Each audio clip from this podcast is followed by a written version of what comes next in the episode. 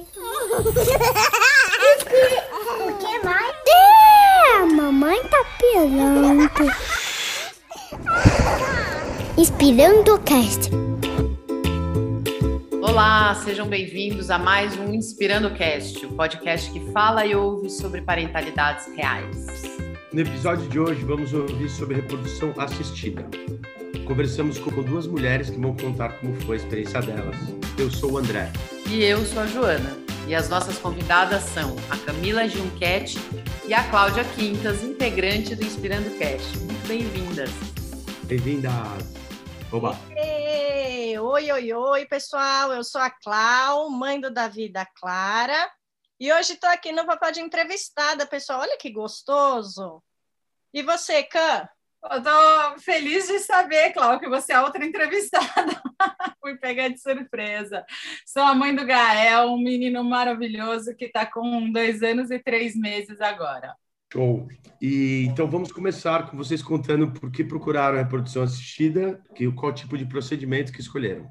Minha história é a seguinte: acho que é comum a muitas mulheres que é, têm uma vida profissional ativa, que são ambiciosas, né? É, enfim, que colocaram na carreira é, muitas de suas fichas, né? Então, eu estudei num colégio em São Paulo, que é relativamente assim puxado, né? E desse colégio fui estudar direito. Durante a faculdade de direito já comecei a, a estagiar, alguns estágios bem, bem legais e e durante a faculdade eu ficava imaginando se eu queria ser juíza, promotora, enfim, sempre alguma coisa assim difícil. no final das contas, eu acabei virando diplomata. É, então, a preparação para o concurso é uma preparação é, que exige bastante, né, muito estudo. É, passei no concurso, iniciei a carreira em 2005. É, nisso eu já estava é, com é, quase 30 anos, tem que fazer a conta certinha. É, mas também, depois da, da faculdade, da graduação, eu resolvi fazer um mestrado, então participei de um processo seletivo também difícil na USP, consegui fazer meu mestrado lá na Faculdade de Direito da USP.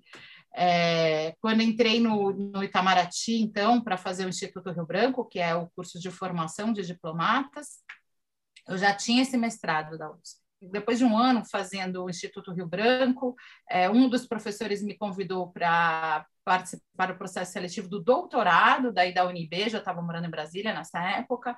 É, eu topei, participei do processo seletivo, entrei no doutorado, é, me engajei no doutorado.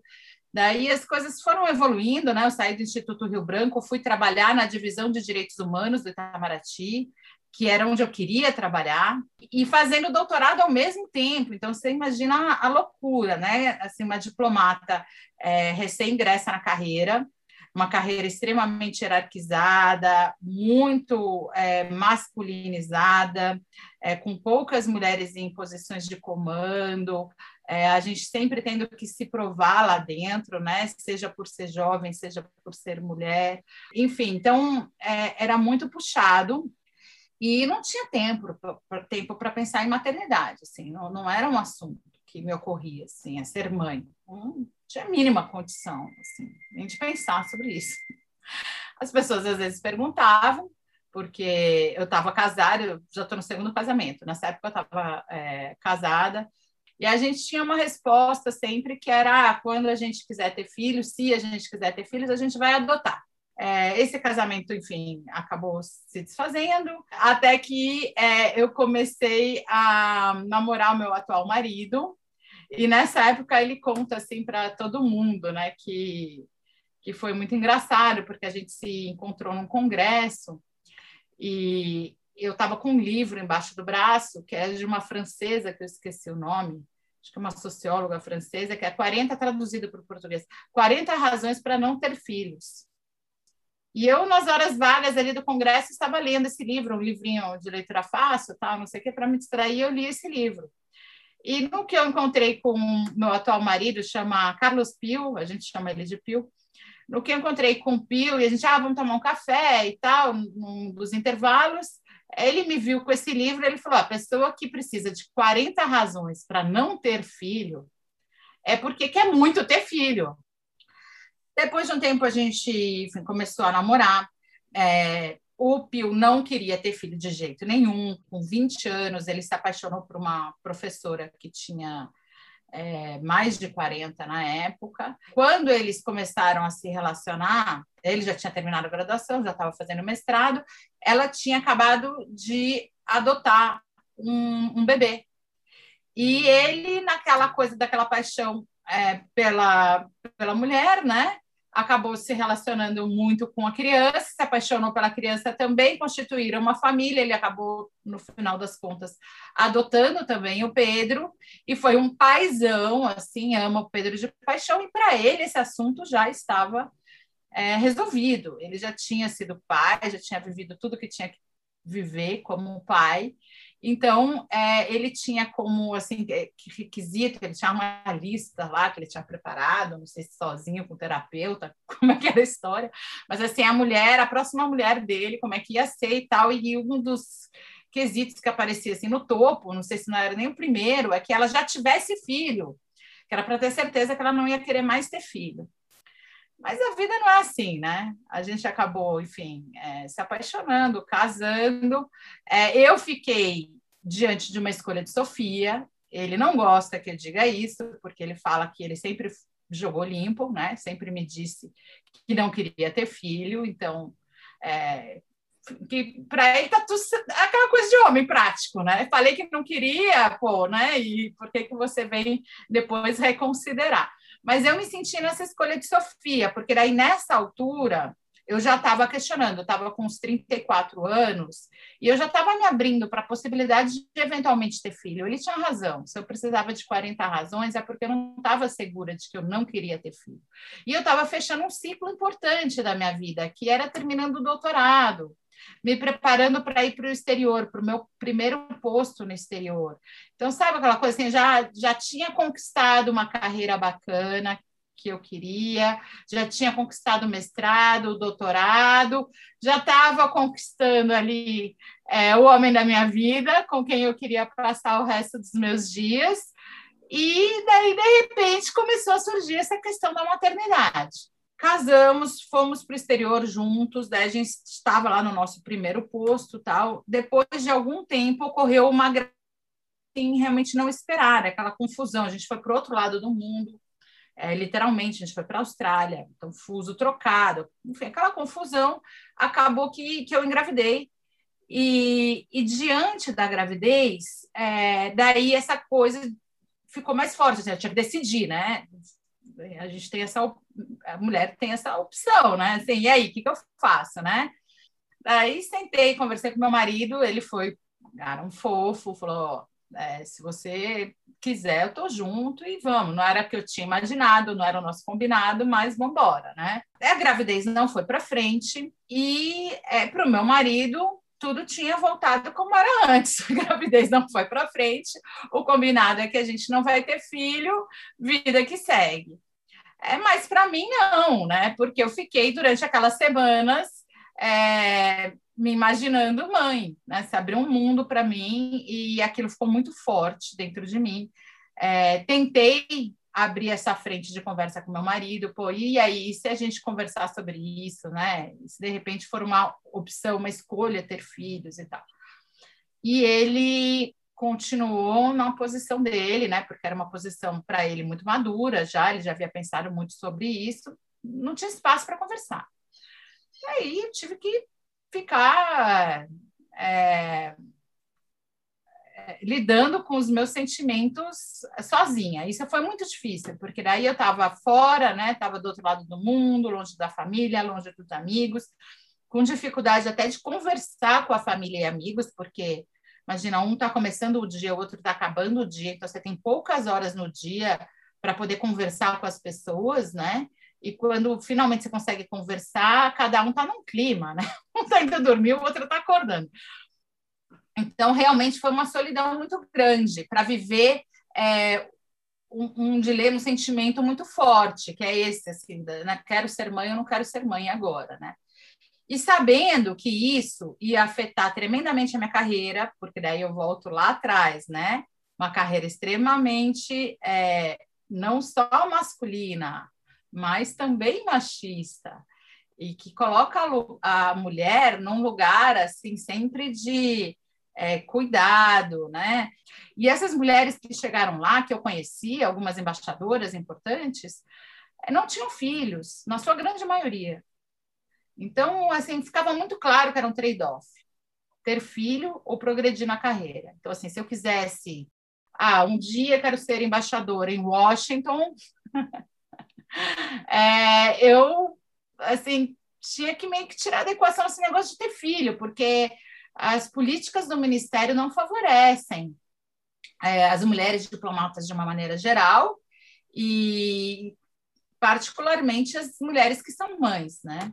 Eu sei que o assunto é FIV, mas eu sei que muita gente acaba tendo que passar pelo processo da FIV por adiar a maternidade, é, por é, priorizar, seja a vida acadêmica, seja a vida profissional, ou no meu caso, as duas coisas juntas, né? Então, eu estou querendo mostrar que é uma questão que é, maior do que nós, né? Porque eu acho que assim as mulheres não precisariam enfrentar esse dilema. Então, assim, hoje em dia eu virei uma é, entusiasta, assim, uma defensora da agenda do congelamento de ovos. Então, assim, enquanto a gente não consegue mudar a sociedade para que as mulheres possam fazer tudo é, nos tempos certos, biologicamente, estou falando, né, corretos, né, porque a gente sabe que a fertilidade feminina tem é, um tempo muito demarcado, né? Enquanto a gente não tem é, uma mudança cultural é, nas organizações, né, nos ambientes de trabalho, na academia, enfim, para que as mulheres possam ser mães dentro daquela janela biológica é, para serem mães, eu tenho dito para as mulheres congelem ovos, porque eu conheço um monte de mulheres que estão na casa dos 30, que estavam na mesma situação, que estão na mesma situação que eu estava nessa época. Ah, não quero ter filho. E eu, aham, conheço esse discurso, já estive lá. Você não quer ter filho agora porque você está no auge da sua ascensão profissional, você está terminando seu mestrado, seu doutorado, etc. Enfim, você não está com cabeça agora, não encontrou o cara, sei lá mas daqui a cinco anos, nove, dez, você pode querer ter filho. E se você fosse homem, você teria. Mas como você é mulher, você terá muita dificuldade. Você vai ter que gastar muita grana, é, ter um desgaste emocional enorme, é, tomar muito hormônio, ter muita oscilação é, no seu corpo. Enfim, você vai ter que passar por um perrengue e a maioria das mulheres que eu conheço, infelizmente, passaram por tudo isso e não conseguiram ter filho. É, então, minha amiga, vai congelar óvulos. Aproveita aí que você está trabalhando, ganhando dinheiro, separa uma poupancinha aí, que é um seguro que você faz. Congele seus óvulos e vai viver a vida. Se acontecer daqui a 5, 10 anos de você querer ter filhos, você tem ali os seus óvulos congelados, vai facilitar demais o processo, caso você não consiga engravidar naturalmente. Sempre existem as exceções. Todo mundo conhece aquela mulher de 39, de 40, 42, que engravidou do primeiro filho espontaneamente. Mas a gente tem que olhar as estatísticas. Essas mulheres são a minoria da minoria da minoria. Então, é, eu não, hoje, né, se tivesse essa informação, eu não apostaria as minhas fichas de que eu seria aqueles 10%, 5% das mulheres que engravidam espontaneamente depois dos 40. Eu acharia mais prudente congelar os meus óvulos e ter essa reserva aí, caso não desse certo, né, a, a gravidez espontânea. E além de, de ter essa bandeira, assim, com essas mulheres nessa faixa etária, né, que, que dizem que não querem ter filhos ou que não têm nem tempo para parar para pensar nisso, eu tenho uma outra bandeira. No futuro ainda vou abrir uma ONG para realmente assim fazer advocacy para esses dois temas, né? Que é, é uma mudança em relação é, à cultura dos médicos, né, dos ginecologistas. Porque a gente vai numa consulta ginecológica, pelo menos eu é, fui é, consultas ginecológicas ao longo da minha vida inteira. Eu não sei se isso mudou, né? Porque essa coisa de fertilização in vitro, é, de reprodução assistida, também tem evoluído muito rápido e de repente a cabeça dos ginecologistas também está mudando. Mas assim, a minha experiência, a experiência que eu vejo assim acompanhando algumas mulheres que estão nessa faixa dos 30 anos, é que os médicos ainda assim focam muito na questão da contracepção. Ah, você não quer engravidar? A gente tem é, método é, de A a Z para não engravidar. E, nossa, e assim, 70% da consulta é sobre que método contraceptivo que eu vou usar. É muito raro algum médico que vire na consulta e fale: olha, é o seguinte, deixa eu te dizer, te dar real, porque a gente também não aprende isso na escola, também é outra bandeira, botar isso assim na escola, né? Vamos aprender sobre é, fertilidade e ver as diferenças, que tem uma diferença muito grande entre a fertilidade do homem e da mulher, né? É, enfim, então, como a gente não aprende isso na escola, uma outra oportunidade é ali na consulta ginecológica, né? O médico dizer o seguinte: você está com 30 e poucos anos, a tua janela de fertilidade está se fechando. O que, que você acha de congelar óvulos? Que que não sei, e gastar uma boa parte da consulta para conversar sobre isso e apresentar estudos, inclusive, dizendo: ó, há muitas mulheres que nessa idade não querem, estão convictas que não querem ter filho, mas que depois mudam de ideia. Estão aqui os dados para mostrar isso. Então, essa janela de fertilidade é, se fechará para as mulheres muito mais cedo, absurdamente mais cedo do que se fechará para os homens. Eu tive meu filho com 40 anos, meu marido estava com 48. Na verdade, quando o Gael nasceu, eu estava com 41, ele estava com 49.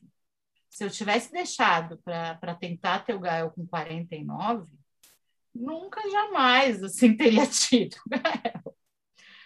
Entendeu? Então, assim, é uma diferença muito grande é, eu agregaria um outro aspecto, assim, que tem que haver uma mudança na sociedade para que as mulheres possam ser mães e elas possam ser mães quando elas quiserem. E hoje em dia a medicina já permite que as mulheres possam ser mães com 40, 45, 50, 55. A gente tem que ter essa liberdade. Se houver recursos é, médicos, a gente deveria, no meu entender, ter essa possibilidade de adiar também a nossa maternidade para quando a gente tiver afim. Ah, tá, agora com 45 eu estou afim. Beleza, então agora você vai ter os apoios para ser mãe, né? E que eu acho assim, essa questão toda da, da, da, informação, né? Porque como vão dar informação se, você, se as mulheres estão é, é, escolhendo um caminho que não vai de acordo com a, essa normalidade que colocam e falam, né? Ou seja, tá afim de peitar os homens, quer fazer as coisas, então vai buscar sozinha, né? Tipo, não, não ajudam ainda. Poxa, vamos colocar as coisas nos devidos lugares e abrir esse leque de informação para sim, você pode ter filho mais velho. É muito ainda eu vejo, siga o caminho que a gente colocou, que é o normal, né, normatizado, que é esse, tenha filho até a idade, não vá disputar carreira, vá ser dona de casa, enfim. Eu acho que é todo um contexto que muito bem levantado aí. Valeu por esse, por esse, por esse adendo aí. Obrigado. Bem, eu vou voltar, então. Não, imagina, eu que agradeço a oportunidade.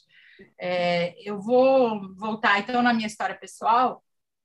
É, eu estava contando, então, da época em que eu ainda estava na, na Austrália, com o Pio, que eu tinha acabado de, de ter essa perda gestacional, que esse assunto, então, aflorou dentro de mim, né, da, da maternidade, com uma intensidade é muito maior, porque, como já tinha comentado, é, esse assunto já tinha vindo de diversas formas, mas depois que eu tive essa perda gestacional, veio com uma intensidade que, que eu não, não tinha mais como ignorar.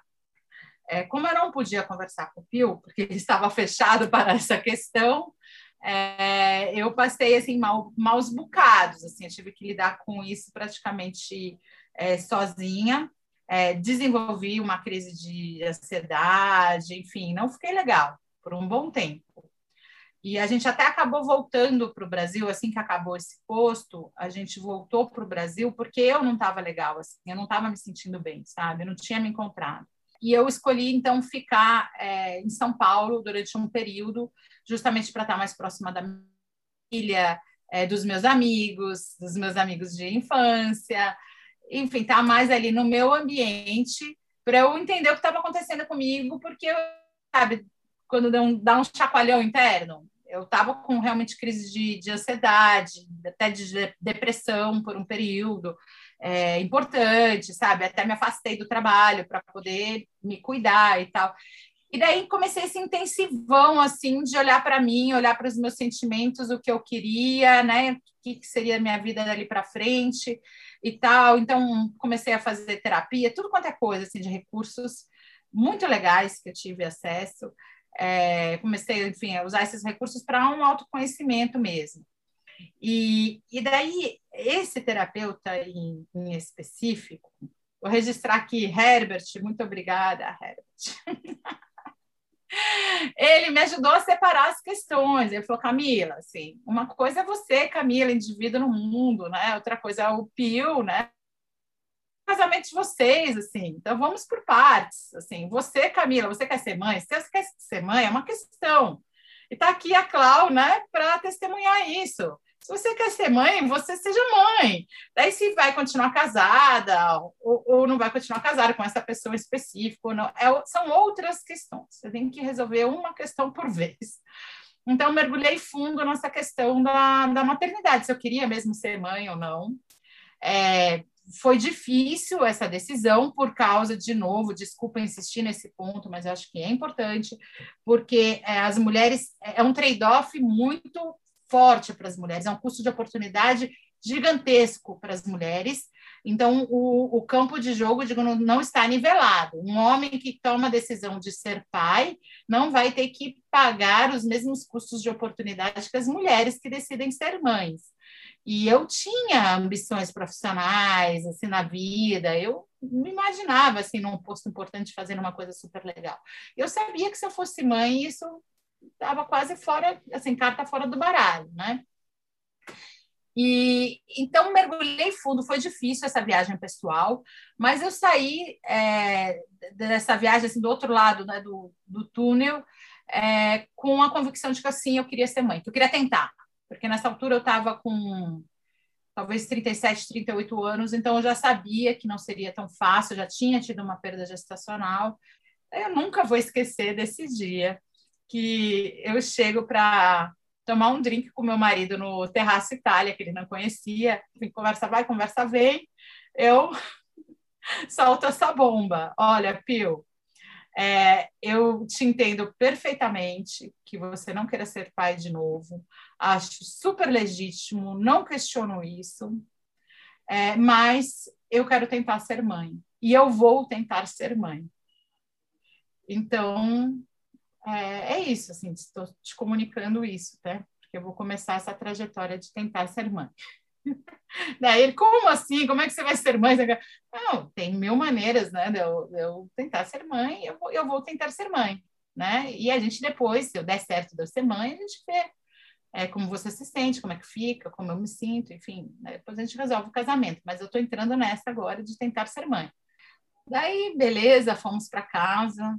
Coincidência ou não, ele infartou nesse dia. ficou super bem, não tem nenhuma sequela e tal, mas assim, para vocês terem noção do que foi a notícia para ele, porque ele não tinha nada, nada que é, predispusesse a ter um infarto. Ele não tinha sobrepeso, não tinha histórico familiar, não fumava, é, se alimentava bem. Foi a única coisa que ele não fazia exercício regularmente, mas ele quase todo mundo, né? Então não tinha assim um fator. Os médicos que iam visitá-lo lá na UTI é, iam entrevistá-lo, assim, querendo entender, assim, como assim você infartou, assim, né? porque foi um infartaço que ele teve, não foi um infartinho. Não. Assim, e ele do... falava que era, como que você infartou? Ué, minha mulher chegou dizendo que vai ser mãe ou ele não ele, ele não, não, fa não falava assim, ah, foi porque minha mulher apareceu com essa bomba e tal, né? Porque até as informações a gente foi é, recebendo depois e montando quebra-cabeça depois. Daí, hoje em dia, a gente sabe que o infarto pode acontecer muito por questões emocionais, né? Naquela época, a gente ainda achava muito que era por questões somente, assim, fisiológicas e tal. Você não pensou, e... tipo, matei o cara? se eu pensei em matar o cara, não, cara, ele, ele, quase me expulsou da UTI. Ele, não, depois que ele estava bem, porque meu pai é cardíaco, então assim, eu já tinha passado por isso mil vezes. Então, eu, eu, sabia, assim, mais ou menos como é que funcionava o negócio quando a pessoa tinha um problema do coração. Então, assim, para mim, eu estava participando de todo o processo, tive que assinar lá correndo para fazer o cateterismo, colocar o stand nele, né? Aquela coisa, assim, que está entre a vida e a morte. Foi um momento muito tenso. Mas, poucas horas depois, assim, tipo 15, 16 horas depois, ele já estava completamente fora de perigo, já tinha é, feito cateterismo, colocado o estente, o, o coração já estava funcionando então de novo normalmente, já estava totalmente controlado, já estava ali na UTI, muito mais para observação, para recuperação e tal. Ele já estava fora de perigo. Eu sabia que ele estava fora de perigo, os médicos já tinham dito que ele estava fora de perigo. E eu, tava, e eu ainda comentei com ele, eu, eu, eu, eu que fiz esse link na UTI, falei, ó, oh, você infartou por causa desse tema, tá?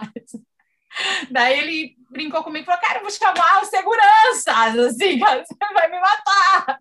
Falei, não, não, só estou dizendo que, que, que eu de fora estou é, vendo que o negócio é por aí, né? Que, que, tem a ver, que tem alguma conexão. Daí ele na UTI falou assim para mim, ó, Camila, vamos fazer o seguinte, é, vamos fazer terapia de casal para falar sobre isso. Deixa eu sair desse UTI. Alta. E a gente faz terapia de casal. Daí eu achei que foi um bom, um bom compromisso. Vocês viram que eu sou assim, boa negociadora. Eu tô, eu tô bem para negociar com os russos, americano, com quem for, né? E daí na terapia de casal também uma outra terapeuta maravilhosa, doutora Lúcia, enfim. É, foi incrível, ela conduziu muito bem a terapia e saímos da, da terapia de casal com esse compromisso dele de que o, que o que ficou claro da terapia de casal, que ele por ele não teria filho de novo, mas ele me amava e queria manter o, o relacionamento. É, que essa história de eu arranjar filho do banco de sêmen, enfim, de outra forma, é, sem a participação dele, ia complicar tremendamente o casamento. Então, é, por amor a mim, por amor à nossa história, por querer continuar junto, etc., ele ia embarcar nessa. Eu faço essa ressalva porque é muito diferente, porque daí agora a gente vai entrar no capítulo que eu acho que é o que mais interessa, o episódio, que é da fertilização em si. Então, a minha experiência pessoal foi que as primeiras rodadas de fertilização, o Pio estava indo a reboque, assim, sabe? Ele estava me acompanhando. Ah, o que, que tem que fazer? Tem que ir na consulta? Vou na consulta. Ah, tem que ir lá no dia que vai fazer captação de óvulos, porque você vai levar, vai, vai tomar uma sedação, uma coisa. Ah, vou no dia da captação de óvulos.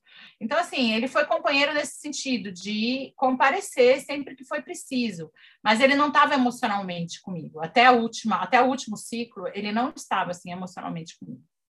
Eu acho que isso influencia, sabe, de certa forma. É porque a, a FIV é muito diferente da inseminação. Né? só é só para a gente deixar claro para quem está ouvindo, a FIV é a fertilização in vitro, que é uma das duas formas mais clássicas da reprodução assistida. Exatamente. É, então, qual, qual, é a diferença? Assim, que na inseminação, a gente toma todos os hormônios para aumentar é, a ovulação Daí, num determinado dia, lá, os médicos dão um remédio que é para a gente ovular, né, liberar os óvulos, e é, pega o sêmen e coloca no corpo da mulher, e daí, enfim, seja o que Deus quiser. É, pode fertilizar um óvulo, dois, três, enfim, quantos forem, tiverem hábeis ali para serem fertilizados, quantos derem certo. Então, a chance de gravidez de múltiplos é muito maior numa inseminação do que numa FIV. Porque na FIV você pode controlar isso, né? E, e eu sempre quis a FIV. É, a FIV se mostrou para mim o tratamento mais adequado, porque é, em pouco tempo foi feito o diagnóstico de que meus óvulos é, eram óvulos já muito maduros, eram óvulos que, em geral, é, não, não eram viáveis, né? E os meus óvulos, eles não só é, eram já muito maduros devido à, minha idade, mas eles, eu tive uma endometriose bastante importante que eu fui descobrir já em estágio avançado e tinha passado então é, no ano anterior por uma cirurgia para retirada dessa endometriose, tive que tirar um pedaço, inclusive, do meu intestino, é, e essa endometriose tinha afetado um pouco, um pedaço do meu ovário esquerdo.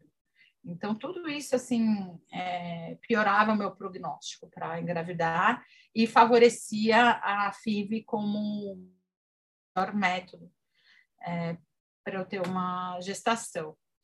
É, mas ainda assim eu tentei uma, uma inseminação, que, que, não deu certo. Então, no final, eu fiz uma inseminação e três ciclos de, de FIV. É, mas quando foi para fazer o terceiro ciclo de FIV, eu falei para o meu marido: ó, é a última vez que eu vou passar por tudo isso. É, os médicos de reprodução assistida normalmente dizem que não tem problema, tem mulheres que fazem cinco ciclos, sete ciclos, mil ciclos mas é, a carga hormonal ela varia de acordo com a idade? Então assim, a minha carga hormonal era alta em cada ciclo. E a, a minha médica, a doutora Márcia, ela achava que estava bom, assim, na conta dela, três ciclos tá bom, sabe, arriscar nessa idade, ficar tomando hormônio. Não, não sabe exatamente, né, o que vai acontecer a longo prazo. Então, ela já tinha me dado esse ultimato, assim, três e acabou. Então, sentei para conversar com o meu marido e falei: olha, é, essa vai ser minha última tentativa, eu quero apostar todas as minhas fichas. É, eu acho que você não está emocionalmente engajado, não tanto quanto é necessário num processo desse, porque é um processo é, muito desgastante em todos os sentidos, né? Fisicamente, psicologicamente e até financeiramente, porque não é barato. É, falei para ele, então, ó, já que você não está assim, corpo e alma com, comigo nisso, é, eu gostaria de fazer então com banco de sêmen. Já tinha escolhido o doador e tal, enfim. Daí tivemos que assinar vários documentos da clínica de fertilização em que ele autorizava eu fazer o procedimento é, dessa forma. Ele assinou, a gente mandou para a clínica. Depois que já tinha mandado, teve um final de semana no intervalo, porque eu estava pronta para começar o, o, novo ciclo. Daí ele voltou atrás. Eu realmente quero, eu quero ter um filho com você. Eu, que, eu quero que esse filho seja meu. E eu tô junto. Vamos fazer e vamos lá e tal, não sei o quê. Daí, assim, eu acho que tudo mudou, sabe? E, e a gente fez então esse último ciclo. Cara, deu certo Daí tem toda essa parte, assim, né, de, da espera, né, da, dos embriões, os embriões evoluem, não evoluem, enfim, depois faz a transferência do embrião. Eu sempre optei por fazer transferência de um só embrião, porque eu não queria ter gravidez de múltiplos. É, se tivesse excesso de embrião, a gente já tinha combinado que iria congelar. Fizemos a transferência do, do, do Gael. É, poucos dias, tem que esperar 15 dias, né, para fazer o teste de gravidez oficial.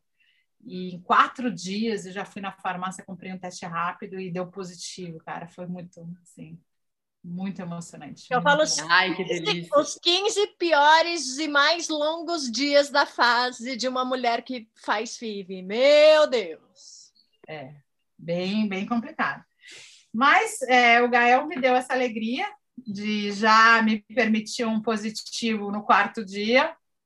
E, e o meu marido, nessa época, estava trabalhando em Brasília, eu fiz o tratamento todo em São Paulo, então ele estava comigo na época da transferência do embrião e acho que nos dois primeiros é, dias é, posteriores, né? E veio para Brasília trabalhar e daí voltou para São Paulo. Quando ele voltou para São Paulo, eu estava com a notícia da gravidez. Mas ele foi assim, meio roda presa, ele ficou com medo de eu. Porque eu não contei para vocês que entre é, eu decidi que queria tentar ser mãe e partir para a FIV, eu tive mais duas perdas gestacionais. Assim. Então, é, eu já estava assim, escaldada desse negócio, né? De ah, dar positivo e depois a gravidez não vinga. Então ele ficou com receio que pudesse ser isso de novo. Mas eu não, eu tinha plena convicção que, que tinha dado certo, assim, já, já deu certo. Então a gente teve esse descompasso, assim, o Pio e eu, é, entre o, o momento é, da, da, comemoração, digamos. Eu já estava comemorando muito antes do que ele. É, mas aí depois teve uma gestação ótima, o Pio foi assim muito, muito, muito companheiro durante a gestação.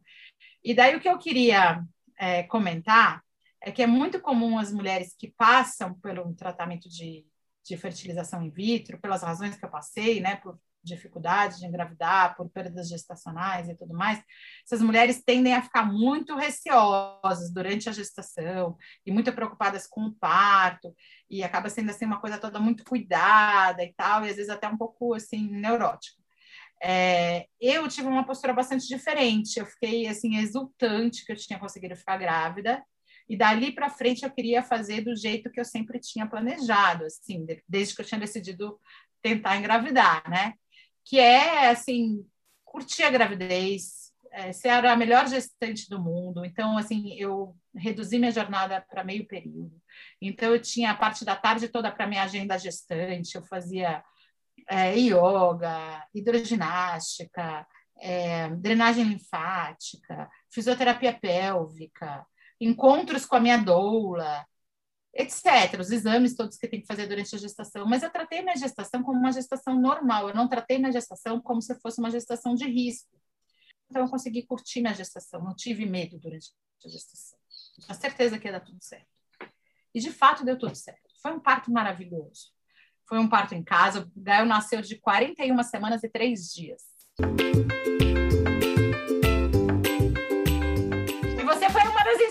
inspirações. Quando eu dei aquele checkmate no Pio, que mudou tudo, ele sabia que eu te acompanhava, ele sabia que era verdade. Eu lembro, eu lembro, você falou comigo que falou com a Lori, né? Primeiro. É. Eu é. Aí, É, ele sabia que eu tinha uma musa inspiradora, que eu não estava brincando, que já tinha, já tinha exemplo de algo, já tinha tido uma outra doida que, que eu levava a sério.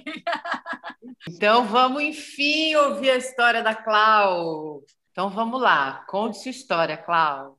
É, é engraçado, né? Porque escutando a Cã falar assim, a minha, o meu caminho ele, ele veio por por outro caminho, assim, o desejo da maternidade ele sempre foi extremamente latente em mim. Sempre soube, desde sempre, que eu queria ser mãe. É... E só que, obviamente, na minha cabeça ainda existia aquele é, caminho linear: conhecer alguém, se apaixonar, casar e ter filhos. Né? E, e aí, na verdade, a minha terapia me ajudou também a separar os papéis de que, é, número um, esse caminho não precisava ser linear, e número dois, que os parceiros que eu estava escolhendo naquele momento não eram parceiros adequados. Eu escolhi as pessoas pelo simples fato deles sentarem comigo numa mesa de bar e falar eu quero ser pai. Então o meu foco ele era quase direcionado automaticamente, sem a construção linear do relacionamento, mas porque a, me, me, despertava ali um desejo, falava, opa, esse cara pode ser um, um, reprodutor. E, obviamente, eu entrava no relacionamento e entrei de cabeça, e juntei três vezes, e a vida seguiu, e marquei casamento, e, e foi, foi, a coisa foi evoluindo. Quando eu terminei com 38 anos, o, o último namorado que eu tive, é, já um pouco sim consciente dessa, dessa questão é, biológica da mulher. É, eu tive sim é, é, a sugestão de uma de uma ginecologista que, que é minha prima lá atrás isso sobre congelamento de óvulos e a minha opção foi não, acho que eu não vou precisar disso, até porque eu, eu, quase fui sempre emendando um namorado no outro, assim, né? Então, existia ali a coisa, puta, vai acontecer. Mas quando eu estava com 38 anos e eu já não tinha é, é, congelado óvulo, já estava nessa decisão, eu falei, opa, pera um pouquinho. Eu falei, agora eu vou sim partir para uma produção independente. Na verdade, tomei essa decisão muito racional, eu acho consciente de alguma maneira, e, e, eu já tinha ali algumas experiências de amigas que estavam é, em tratamento com médicos especializados é, em inseminação ou fertilização ou em reprodução humana de alguma maneira. E eu falei, cara, quer saber? Eu vou fazer uma consulta com um médico desse. E aí eu marquei essa consulta, já decidida a entender como é que funcionaria. Eu queria escutar mesmo, colocar minha situação que eu não tinha. Obviamente, o preparo emocional, eu achei que ele estava equilibrado. Na hora que você vive ali, você vê que nem tanto. Mas o, o preparo financeiro eu tinha feito, porque de fato ele é, é um projeto que requer um investimento. E quando eu cheguei lá, nessa consulta, o médico me explicou, né, pelo fato de eu não ter congelado o óvulo, a gente passa por um processo que é hormonal mesmo, né? São as aplicações de hormônio dentro do nosso corpo, onde a gente faz a hiperestimulação do ovário, e a partir da hiperestimulação do ovário, você, é, você pode decidir se você vai para um processo de inseminação ou de fertilização in vitro, mais conhecida aqui como FIV. E aí, pelo fato da minha idade, ah, nisso eu estava com 39 anos de idade, é, eu falei, bom, eu vou aqui fazer a aposta é, da FIV, o meu, o meu médico achou que naquele momento, como eu não tinha ainda feito nenhum outro tipo de tratamento, como meus óvulos, ele vai acompanhando muito passo a passo esse processo, né? Quando você faz a hiperestimulação do ovário, ele vai fazendo exames, basicamente, imagine um, um pé de fruta, onde ele dá determinados frutos, ele vai germinando o solo e vai falando, puta, isso aqui está dando. Os folículos é, que geram os óvulos, eles têm um tempo de maturação dentro do organismo, e no processo de FIV ele tem o tempo exato da colheita do fruto do pé. É exatamente igual uma árvore, assim, se você tira o fruto maduro, mas a ponto de que ele possa continuar o seu amadurecimento natural fora do, da árvore, lindo, maravilhoso. Se você tirar muito cedo, ele vai ser um fruto verde para sempre. Quase que a mesma coisa da comparação do corpo humano. Quando eu fiz, tomei a decisão de fazer a captação desse, desses óvulos dentro dos folículos, eu consegui fazer a extração de quatro ou cinco óvulos ou cinco ou seis também, gente, a gente vai esquecendo aí a, as coisas que acontecem. E aí eu sei que ficaram quatro óvulos úteis, quatro óvulos maduros prontos para serem fertilizados. E aí um deles já morreu, não sobreviveu esse óvulo, né? Ele, ele ficou inutilizável e ficaram três óvulos para serem fertilizados. Fertilizei os três e aí a gente entra num processo de cultura, que é essa é, é, é o embrião evoluindo fora do corpo até que ele fique no momento exato para ser transplantado novamente para dentro do útero da mulher. Deixa eu só trazer uma informação para quem nos ouve, que a gente não falou disso até agora. Boa. A grande diferença entre inseminação artificial e o FIV, que é a fertilização in vitro, é onde a fertilização acontece. Ela é in vitro porque ela acontece fora do corpo da mulher. Então, extrai-se os óvulos, extrai-se o sêmen, junta, fertiliza em laboratório e aí insere no útero da mulher. A inseminação artificial, você capta o sêmen, o esperma, retira o sêmen e introduz no, no útero da mulher para ter aí a fertilização é, no, nos óvulos. É, então, só para as pessoas entenderem isso, um acontece dentro do corpo da mulher e o in vitro acontece no laboratório. Aí, quando se forma o embrião, é que se coloca é, no ovário da mulher, que é, eles falam in vitro ou in vivo. Na verdade, Jo, coloca sempre no útero. Daí o espermatozoide ele, ele, ele vai andando e encontrando e vai encontrar o óvulo na verdade nas trompas normalmente e depois desce, mas não coloca no. É que você falou que coloca no ovário, entendeu? Essa parte é meio estranha, porque nunca coloca no ovário. Imagina. Coloca no canal. O certo é dizer, coloca no canal vaginal. E daí de lá o sêmen vai nadando para o útero ou para as trompas, onde ele é, encontra o óvulo e fertiliza. E desce pro, e se instala no útero. Então, é in vitro ou in vaginos? É, é como se fosse um sexo, né? Só que com a injeção. Entendi, maravilhoso. Então, a gente faz um compromisso aqui de trazer um especialista é para explicar para a gente quais são as formas de reprodução assistida. A gente está falando muito da, da inseminação artificial e da, e da FIV, mas existem outras, né? Existe o coito programado, enfim, várias técnicas. Então, a gente se compromete aqui a trazer um especialista para explicar, para trazer essas, essas possibilidades para as mulheres é, pensarem nesse assunto, como a Camila alertou para a gente. Segue então, Paulo. Perfeitamente. E aí, maravilhoso, eu estou aqui falando né, da captação dos óvulos, aí vocês podem estar me perguntando, tá, mas e o sêmen, senhora? Né? Hoje, o que, que acontece? Aqui no Brasil, de novo, né? Algumas clínicas é, fora do Brasil trabalham de outra maneira. Aqui no Brasil, no processo legalizado, existe o Banco Nacional de Sêmen, que ele é um banco unificado.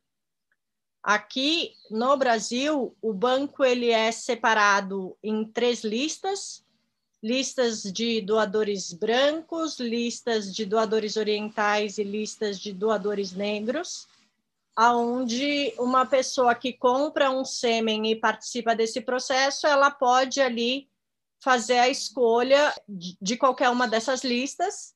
E, e, é engraçado, né? Porque você se depara ali com informações de um universo completamente novo. E o meu médico ele foi muito óbvio, até pela experiência dele, né? Muito coerente no, no, no conselho que ele me deu, assim, que ele falou, Clau, agora você já não está escolhendo seus parceiros para serem reprodutores. Você está comprando um sêmen de um banco que outras características se fazem mais importantes. Então, não escolha um loiro de 1,95m, de olhos claros, porque aí sim a parte genética já passa a fazer, né, é importante ali. E você fala, pô, não tem muito a ver com as minhas, né, meu cabelo, esse loiro aqui não é meu, né, galera? Ah, e outro, outro conselho super importante sobre a questão do tipo sanguíneo quando você vai fazer um processo desse que você pode escolher, eu acabei recebendo essa planilha Excel com o número de doadores, aonde o tipo sanguíneo A positivo, que é exatamente igual ao meu, todos os demais foram cortados, eles já não entraram em cogitação. Isso garantiu, né, que hoje meus filhos, mas então sem saber ali qual que seria o resultado disso, fossem é, crianças, fetos de A positivo, o que já dá aí um pouquinho mais de flexibilidade em eventuais doenças ou alguma coisa que precise a gente minimamente acaba sendo compatível um com o outro. Então, todo mundo A positivo, corta todos os itens, aí eu acabei escolhendo é, características como cabelo castanho, olho castanho, altura 1,85, peso 80, assim, bem características medianas, o André está falando que eu estou descrevendo ele. E a única diferença ali do, da planilha que ela te oferece era nessas características que eu queria, de cabelo moreno, olho castanho, é, sangue A positivo, é, não tinha. O cabelo era ondulado, não tinha ninguém. Aí tem lá, tipo do cabelo: ondulado, cabelo liso, cabelo crespo, etc. E na planilha você recebe algumas características para consulta, como profissão, comida preferida, signo, ascendente, que estão lá para sua consulta e na verdade esses critérios eles serviram muito mais para desempate num jogral que eu fiz com dois amigos meus, falar puta, e aí, né? De fato, entre publicitário, que eu tô com ranço, né, da minha profissão, vamos escolher aí uma pessoa que é música é, vamos abrir os horizontes, e aí a profissão do sêmen escolhido, que é o 514, eu sempre falo, eu nunca esquecerei esse número. É um número que eu quero até um dia tatuar uma vez. 514? É, 514. É, e aqui no Banco Nacional existe uma legislação aonde você não vê, não vê a foto do doador em hipótese nenhuma. Você não vê a foto e você não tem o nome da pessoa. Era isso que eu ia te perguntar, Cláudio, porque fazendo uma pesquisa para montar a pauta básica, é, teve uma busca que eu fiz que a primeira coisa, o primeiro resultado que apareceu daqui, desses é, patrocinados foi justamente dizendo: escolha o, o, o parceiro pela foto. Eu falei, nossa, gente, que moderno, que. Como assim? Banco Internacional. É, eu, eu, não sei te explicar como funciona é, a utilização de banco internacional aqui no Brasil, tá? É, o que eu sei é quando a gente pega, vai, sei lá, Karina Bach, algumas pessoas relativamente famosas que tomaram a decisão também de produção independente acabaram saindo do Brasil, porque de fato o banco de sêmen lá você vê foto, você escolhe até por características é, físicas mais transparentes. Aqui no Brasil não, não é legal você é, é, ver a foto. E te digo mais, você assina um, um termo é, do qual, mesmo que por uma eventualidade do destino você venha saber ou descobrir de alguma maneira quem é o doador desse sêmen, você não tem absolutamente nenhum direito legal, emocional, financeiro sobre esse doador. É, nem eu, nem meus filhos, vida que segue. É... E como você estava falando, nem a identidade é revelada. Não, não é. Não é. Assim, eu sei é, é, que existem sim alguns casos de é, eventualmente é, crianças de FIV, né, e crianças é, é, resultadas aí dessa reprodução, de precisarem entrar em contato com o genitor para algum tipo de doença, cara, medula óssea, esse tipo de coisa, mas você tem que acionar o laboratório, a clínica, para que eles façam o caminho, e aí, se a pessoa quer, não quer, dividir, etc., é uma opção do doador. Tá? É, esse é ponto um. Bom, acabou que é, eu fiz essa, essa transferência, e como a, a Camila falou, no momento que você faz a transferência é, dos embriões para dentro do útero novamente, você sai com um pedido médico do beta-HCG. É, eu não tive a mesma sorte da Camila, assim, dos quatro dias, e de fato o médico deixa muito claro. Eu falei, putz, maravilhoso, não vou esperar, né? Esses 12 dias, 14 dias, obviamente amanhã eu vou comprar um exame de farmácia e vou ver. Ele falou, não adianta, porque o couro bom, entrou por um ouvido, saiu por outro. Assim, eu, eu Primeiro que eu fiz coisas assim, eu acho que quando a gente quer muito, né? Eu, eu contei aí num outro episódio, enfim, em algum lugar, que eu saí do momento da transferência, eu fui para a casa dos meus pais, fiquei deitada num sofá com as pernas para cima. Precisa? Não precisa queria tanto que fiz. Não levantava para pegar água. falava, mãe, me traz um copo de água, por favor, e até não bebia tanta água para não fazer tanto xixi, para aquilo não sair de dentro de mim. Cada pessoa louca com a sua mania, assim fui eu. Verdades expostas na mesa. Eu, passados esses dois dias de perna para cima, cara, eu comecei a comprar exame de farmácia daqueles. Fazer o um merchan aqui, hein, Clear Blue? Queremos o seu patrocínio, que é aquele de é, três ou quatro dias antes do atraso menstrual, ele dá a detecção da gravidez. É o mais caro que tem hoje no mercado. Bom, minha filha, olha, o que eu gastei de dinheiro com o exame de farmácia foi uma coisa patética, assim, irracional. E exames dando negativo, mas sem aquele peso da frustração de que.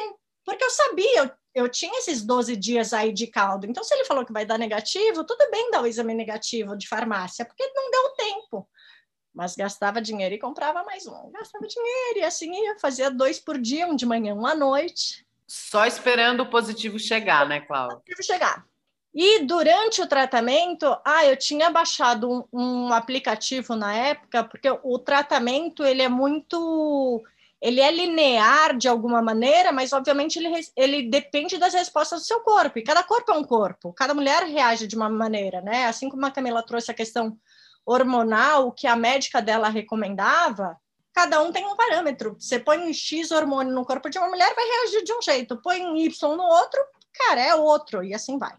E esse aplicativo, ele estava dizendo para mim que o meu ciclo menstrual des, é, aconteceria no dia 25 de fevereiro, 26 de fevereiro.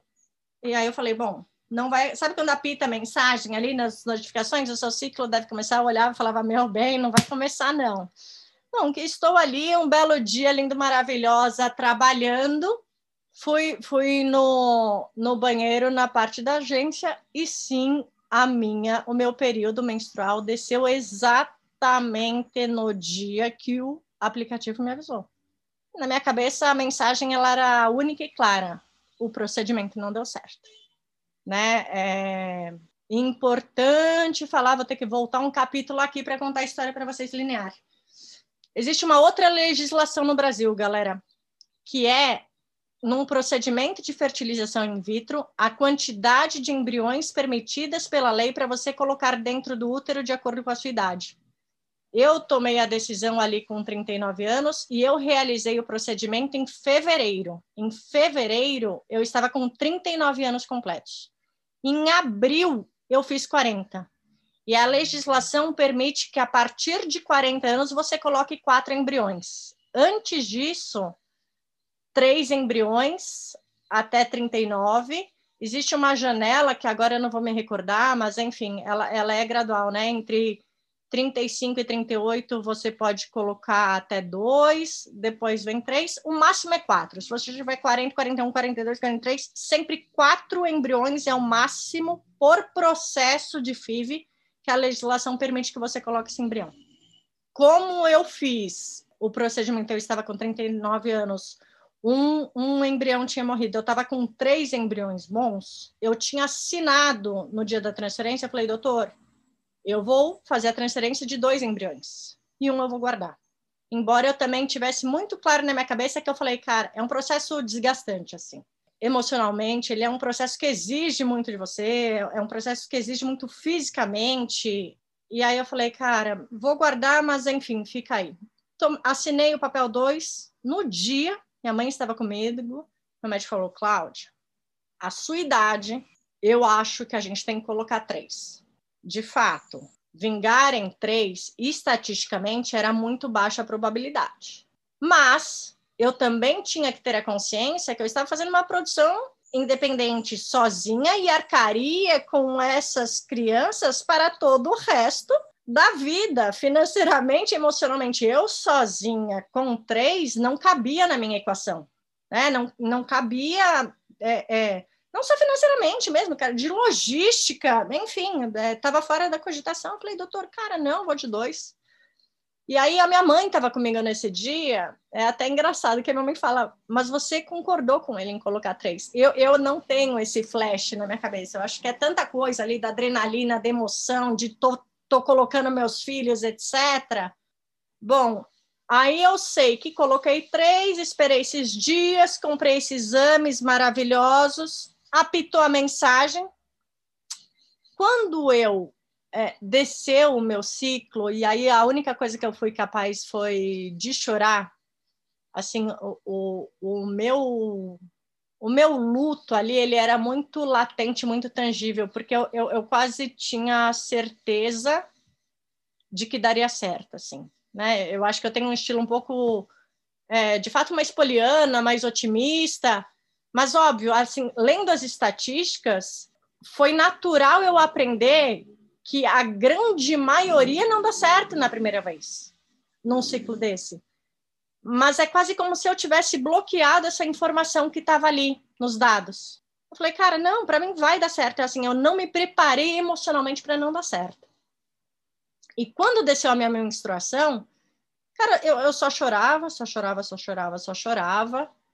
E, enfim, assim, foi, foi, foi muito difícil ali, né? E aí, enfim, tinha a consulta, eu fiz no final de fevereiro, eu já tinha consulta no começo de março agendada, você já sai ali com o cronograma. O fato é que eu cheguei na consulta, eu só chorava, ele não me examinou nesse dia, eu só chorava ainda. E ele falava, Cláudia, vamos tentar de novo, você tem ainda, né, ali, mas seu corpo reagiu super bem, vamos, vamos tentar mais uma vez, etc. Eu falei, olha, doutor, eu estava super decidida que eu faria um, um único ciclo e que a, a, partir daí é, eu partiria para adoção, porque, de novo, determinada a ser mãe, eu estava. Mas parece ali também que já tinha despertado para mim um pouquinho do eu quero gerar o meu filho, sabe? Um, uma coisa que, que eu não tinha experienciado e que eu não que, que nem era tão importante para mim, mas a partir do momento que eu participei de todo esse processo, falei, cara, tá, eu vou tentar de novo.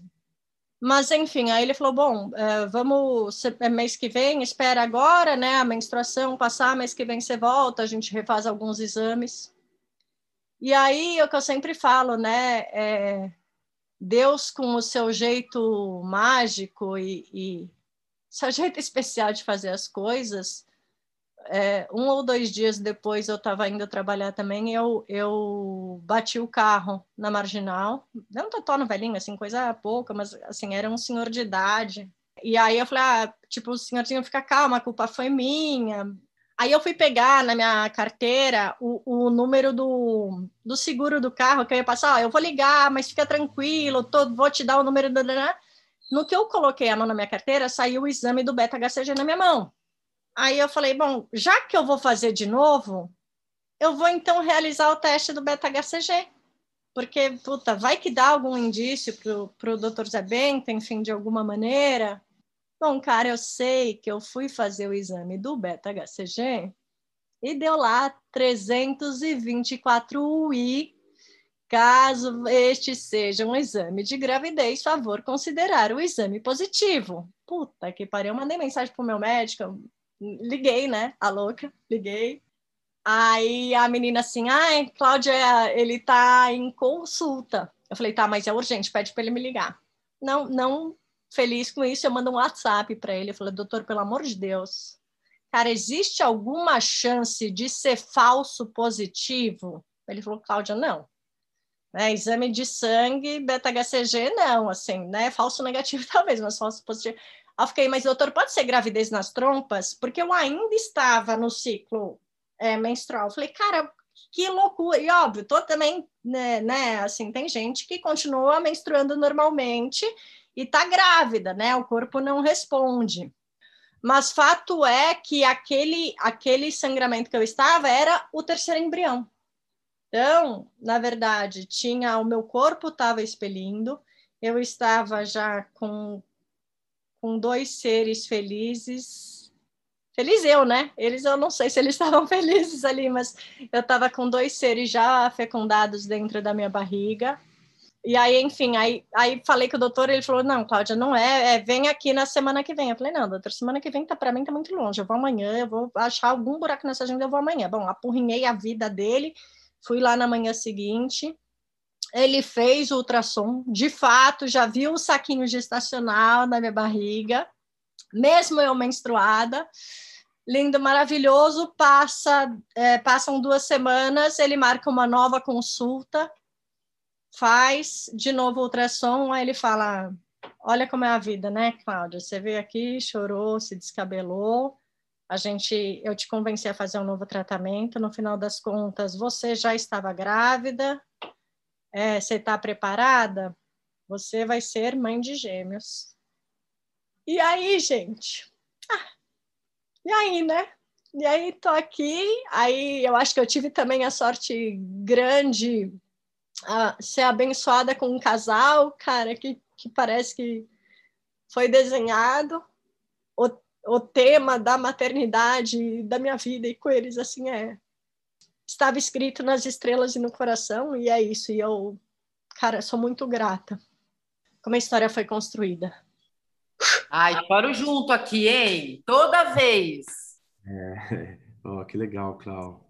Muito massa. E é isso, né, gente? A gente, é, infelizmente, a, a, e de novo, né, trazendo assuntos super importantes levantados pela Camila. Eu sabia, né? Eu, eu fiz o, o, o procedimento já. É, eu não tenho o índice exatamente de agência de publicidade, mas é, é, é um índice maior do que é, a, a, o índice no Brasil de demissão de mulheres após o retorno da licença maternidade é mais de 50%.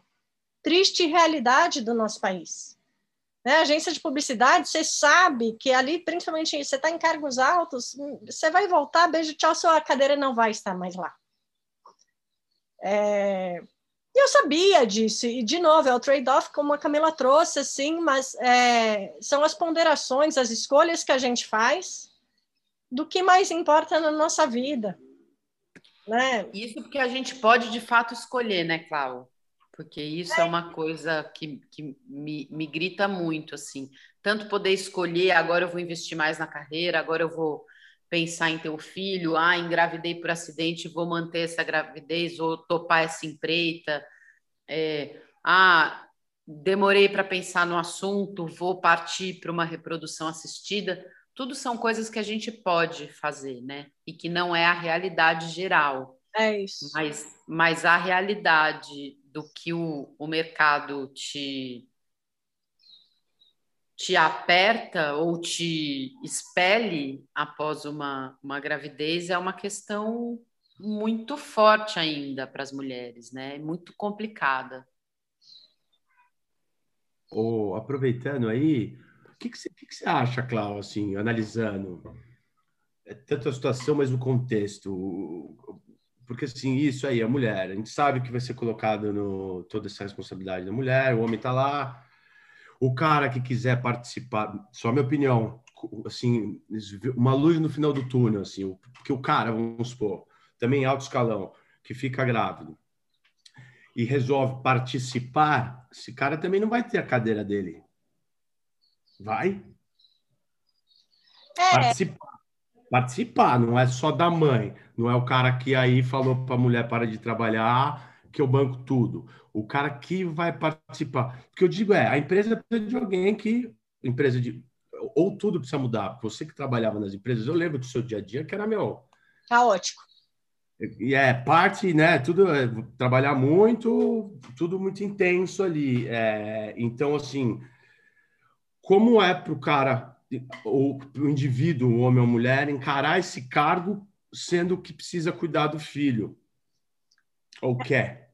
É que, é que eu acho que são duas óticas diferentes, né? Dé? Existe a ótica do, do, do pai, de fato, na posição de, eventualmente, de funcionário, de empregado de uma instituição, é, e existe a ótica do empregador do ponto de vista da ótica do empregador, né, das empresas, é, a, as coisas que as mulheres escutam, até em entrevistas em processos seletivos, são absurdamente cruéis em relação ao que as, as mesmas perguntas. Então, se for eu e você é, é, é, disputar ali uma mesma vaga, eu, eu posso colocar minha mão no fogo que o entrevistador vai perguntar, tá, mas e se seus filhos ficarem doentes, como é que você vai resolver? E ele não vai fazer essa mesma pergunta para você.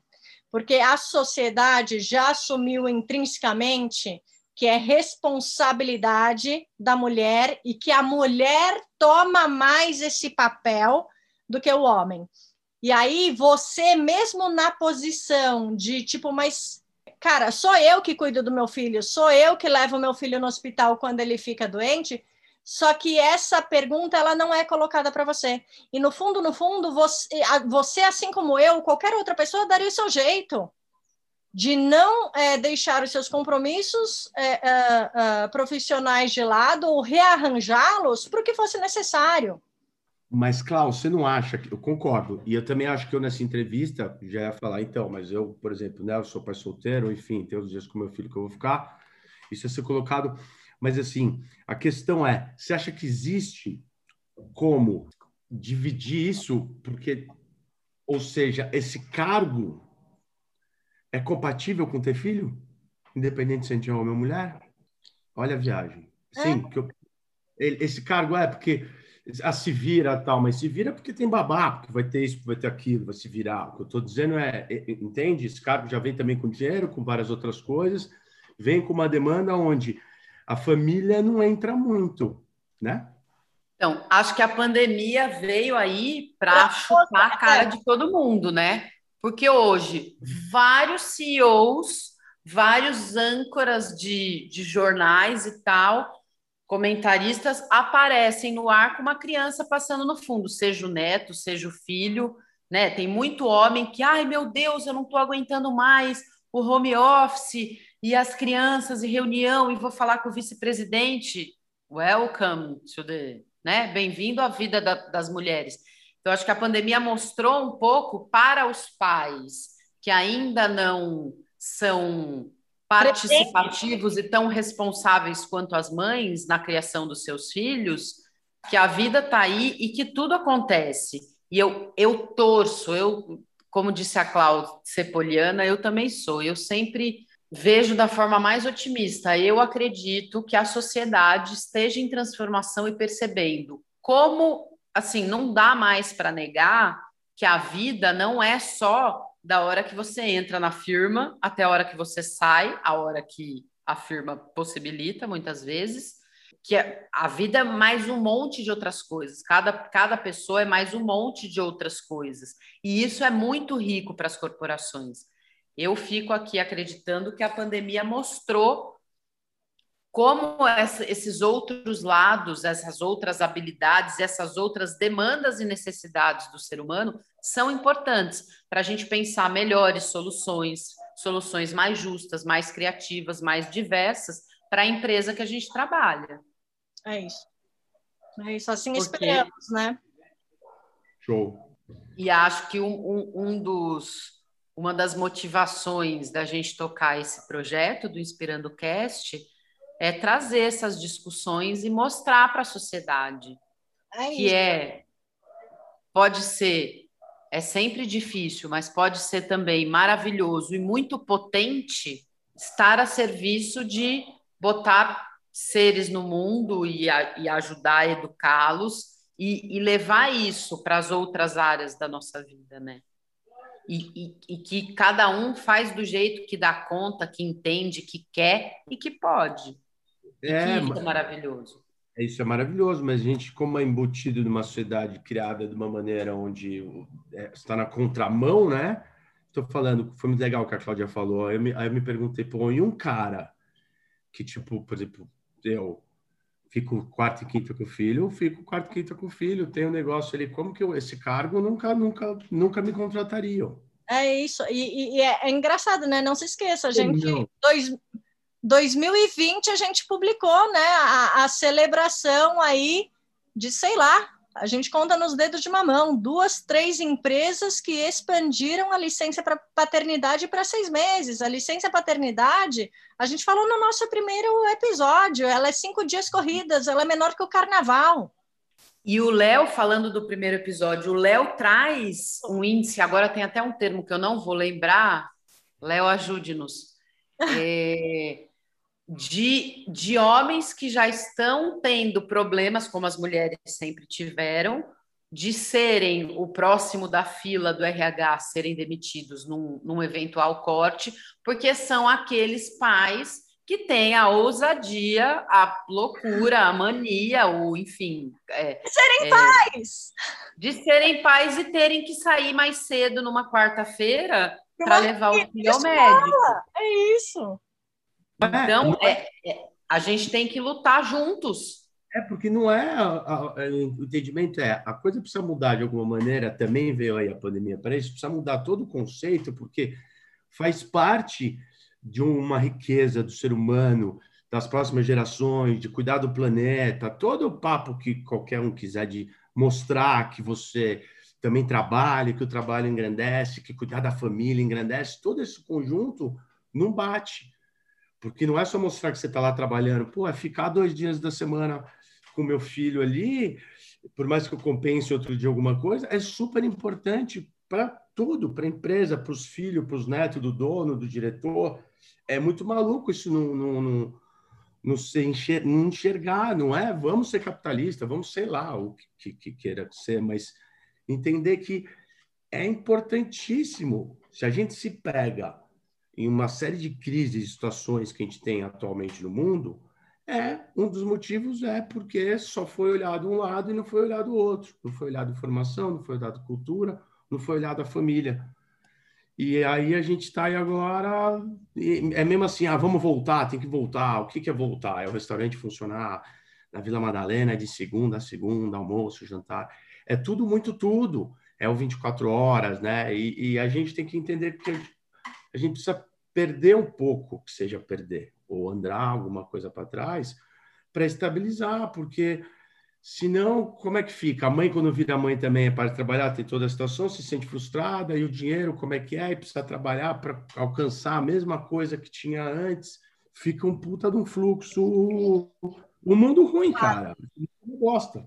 E ficam muito polos opostos, né? Ouvindo a Camila falar de como muitas mulheres estão deixando para refletir sobre se querem ser mães ou não, mais para frente para ter uma carreira, a gente tem um contraponto que ainda hoje muitas mulheres se separam e não conseguem, é, algumas até deixam de ter os filhos consigo, conviver, porque são donas de casa e não vão ter condição de sustentar os filhos, de alugar uma casa, ter um espaço de, assim, é, é de um desequilíbrio, né, que não tem discurso de sustentabilidade, de humanização e de ESG que se fala muito hoje nas empresas que sustente, porque enquanto as empresas só olharem para a família como um nicho de venda de consumo, a coisa não vai fazer sentido, né?